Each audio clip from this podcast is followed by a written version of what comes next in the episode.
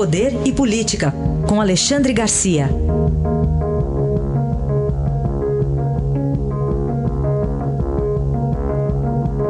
Alexandre, bom dia.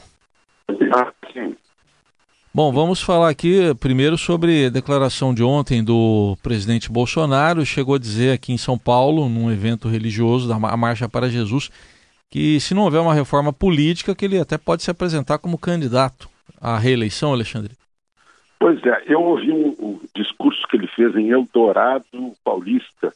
Foi visitar a mãe dele, inclusive uh, cantou com a, canções italianas lá com a mãe dele. Foi uma, um, uma confraternização, até uh, coincidência, eu estou visitando minha mãe aqui no Rio Grande do Sul, que está hospitalizada com mais de 100 anos. Bom, mas é uma questão privada. O o, o, interessante, me chamou a atenção no discurso que ele fez no meio do povo, da, lá da, da cidadezinha dele. Né? É, primeiro disse que cada um daquela cidade poderia chegar à presidência da República. Depois é, se dirigiu àqueles, é, segundo ele, aqueles que votaram em mim e aos que não votaram, porque eu sei que no fim todos vão votar em mim. Então, se foi a força de expressão revelou o, o, o, inconsciente, né, de já ser candidato à reeleição. E, e, e sonhando em, ter, em fazer um bom governo para que todos votassem nele, que não votaram. E se ofereceu a isso.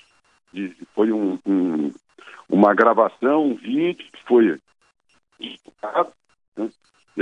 então revela uma né? Agora, para ter essa intenção, ele vai ter que cumprir todas as promessas que, que fez de campanha, vai ter que recuperar os empregos que o país perdeu no, no mandato anterior, né, que ele herdou, 13 milhões de desempregados, né, vai ter que uh, conseguir que o país retome o crescimento, vai terminar esse ano com um crescimento muito baixo, e o crescimento é essencial para rodar a roda do, da economia de mercado.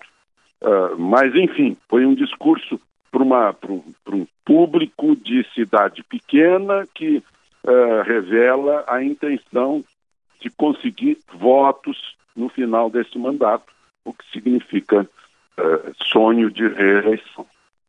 Isso mesmo, dois momentos então, um em Eldorado, Eldorado e outro aqui em São Paulo, em que ele tratou do mesmo tema.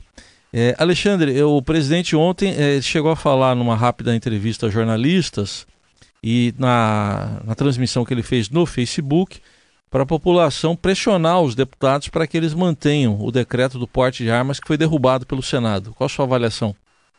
Pois é, bom, em, em primeiro lugar eu queria fazer um, um, mais um acréscimo sobre o primeiro assunto. Se ele falou isso duas vezes, reiteradamente, envolvido aqui no, no, Rio Grande do Sul, não sabia que ele tinha falado também em São Paulo, só tinha visto a fala de, de Eldorado Paulista.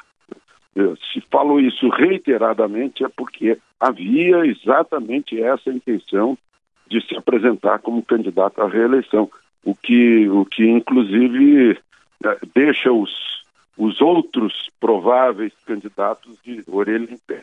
Bom, mas esse decreto das armas também é algo foi reiteradamente prometido na campanha eleitoral. Por isso que ele está tão envolvido nisso. Né? Uh, ele mais de uma vez disse que estava lá para cumprir as promessas de campanha e que, e, e que o objetivo era cumpri-las todas. Né? Agora, uh, tem outra coisa que o deixa, o deixa confortável, é que uh, ele apresentou, fez o decreto. Né? Se o Congresso derrubar o decreto, pode muito bem ser responsabilizado pela derrubada ou aplaudido pela derrubada, depende de como se, se vê essa questão. Né?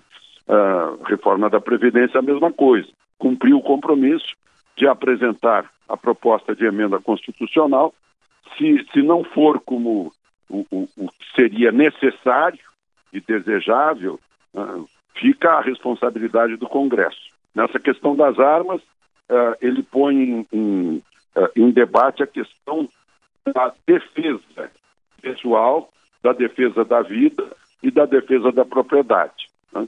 Eu, não, eu não costumo dizer legítima defesa, porque legítima vem de leges, lei. E essa questão de defesa, para mim, é uma questão de direito natural. Né? Toda pessoa tem direito natural de se defender e defender o seu patrimônio. Mas, enfim, é uma questão agora que está sendo jogada para a Câmara dos Deputados, uma vez que lá no, no Senado, o decreto de iniciativa do Senado uh, obteve 47 votos, ou seja, uma maioria que anula o decreto do presidente. Agora estão os, os pró-governo estão investindo, pró-governo e pró-defesa, uh, estão investindo no, no, na Câmara dos Deputados. Né? Há um, aliás, há uma, um movimento grande uh, na Câmara dos Deputados para, uh, anular a decisão do Senado. Este foi Alexandre Garcia, que volta na segunda-feira ao Jornal Eldorado. A gente deixa um abraço especial para você, Alexandre, está cuidando aí da sua mãe. E um bom fim de semana. Muito obrigado. Aproveitemos o fim de semana.